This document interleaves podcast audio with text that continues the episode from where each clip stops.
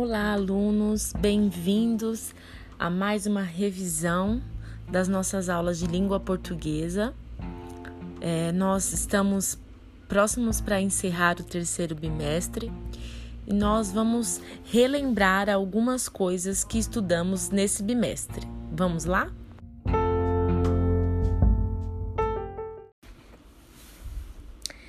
Pessoal, então nós começamos estudando a escola literária é, chamada realismo. Né? O realismo ele precede ao romantismo.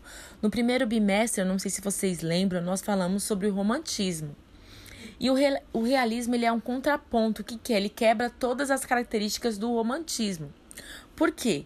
Ele vai contra as emoções, a idealização do ser amado, aquela aquelas obras mais românticas. Já no realismo, ele, ele traz obras, pinturas na literatura mais realista, deixa de lado as, as emoções, né, essa coisa de falar do eu, para trazer uma objetividade.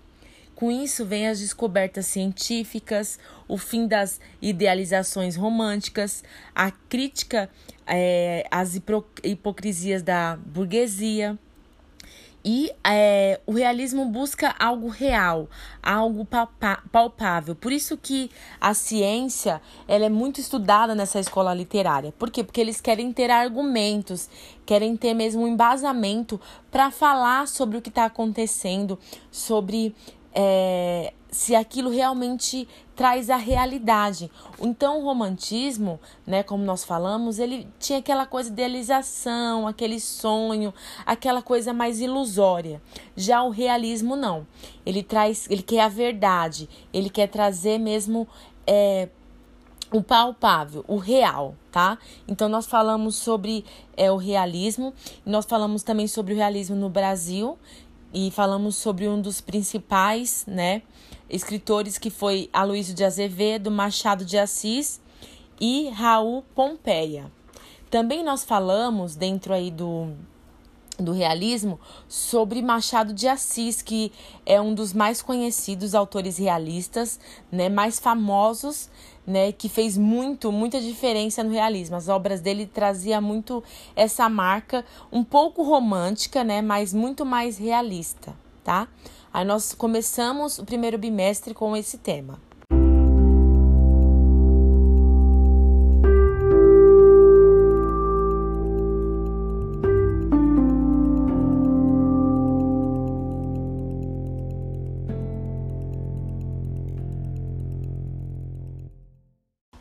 Logo em seguida, nós, é, continuando falando do realismo, nós fomos para uma obra muito conhecida né, e que é muito pedida nos vestibulares, que é o Dom Casmurro, né, de Machado de Assis. Nós fizemos, mandei vocês, na verdade, fazerem uma análise da obra, né? Se houve uma traição, porque a obra traz um tom realista sobre uma traição que o principal, o principal personagem deduz, né, entre o amigo e a mulher, né? E ele fica em dúvida se o filho dele realmente é dele ou do amigo. Mas só que a obra é escrita em primeira pessoa, então é o Bentinho, que é o é, personagem principal, que conta a sua história. Então nós não temos é como saber se houve ou não a traição. Muitos dizem que Bentinho estava louco, que ele estava imaginando coisa, outros dizem que não realmente é, o filho de Bentinho não era dele, é, a, Cap, a Capitu era uma mulher astuta, né? Como ele diz, com óleo de ressaca, né? Uma mulher que tinha uma. Era uma mulher meio arisca, meio astuta, que ela planejava as coisas. Então eu mandei vocês fazerem uma análise, né? Ler a obra, porque geralmente cai em vestibular, principalmente quem quer prestar a FUVEST, né? Cai muito. Então, é, eu mandei vocês lerem a obra e no que vocês analisaram da obra, se vocês realmente acreditaram na traição, nessa traição que Bentinho diz ferroneamente que houve, né? Ou se foi uma ilusão. Aí eu mandei vocês fazerem uma análise da obra, tá?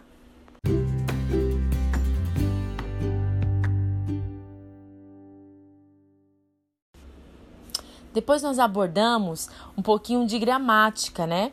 É, nós falamos sobre as preposições. No bimestre passado, eu tinha passado para vocês as, as, conjunções, a importância dela na escrita, para que ela serve. E nesse bimestre, nós falamos das preposições, que também é muito importante.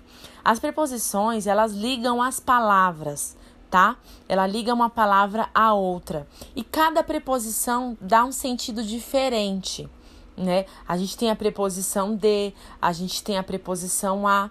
Cada uma pode dar um sentido diferente. A gente tem o com.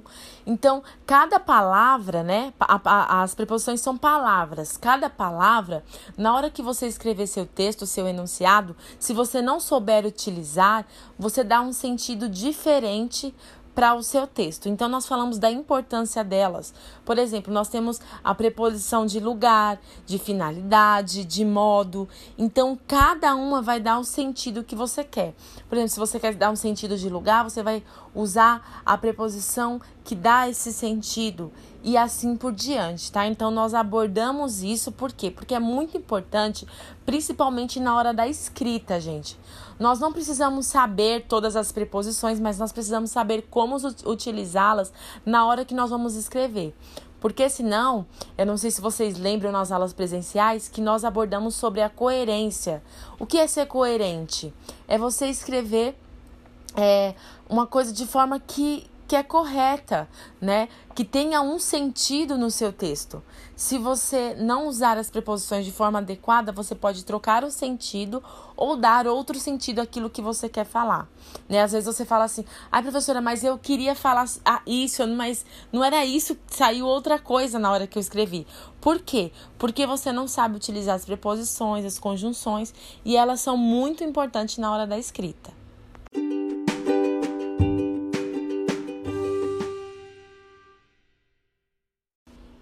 Para finalizar, é, nós falamos também sobre é, o gênero jornalístico, que é a reportagem.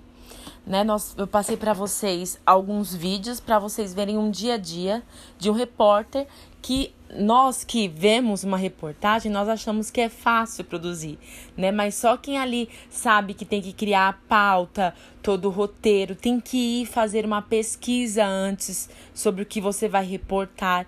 Então não, a reportagem ela não é tão fácil ser feita, né? Tem toda uma desenvoltura por trás das câmeras que nós não sabemos, né? Então quem faz jornalismo, né, geralmente tem mais essa vivência né, com, com isso, quem trabalha com isso também tem essa vivência. Então você tem que criar a pauta, você tem que ter ali o enredo do, do, do da história que você vai abordar, se é um criminalista, se é alguma, sempre com uma informação, sempre com uma finalidade de informar alguma coisa. A reportagem traz. Então eu passei para vocês. E aí depois eu passei uma atividade para vocês criarem a reportagem de vocês, né? E aí vocês viram como produzir a pauta, como que tem que ser produzida, né, com o título certo, com o desenvolvimento da reportagem, tá? Nós falamos sobre isso também no nosso terceiro bimestre.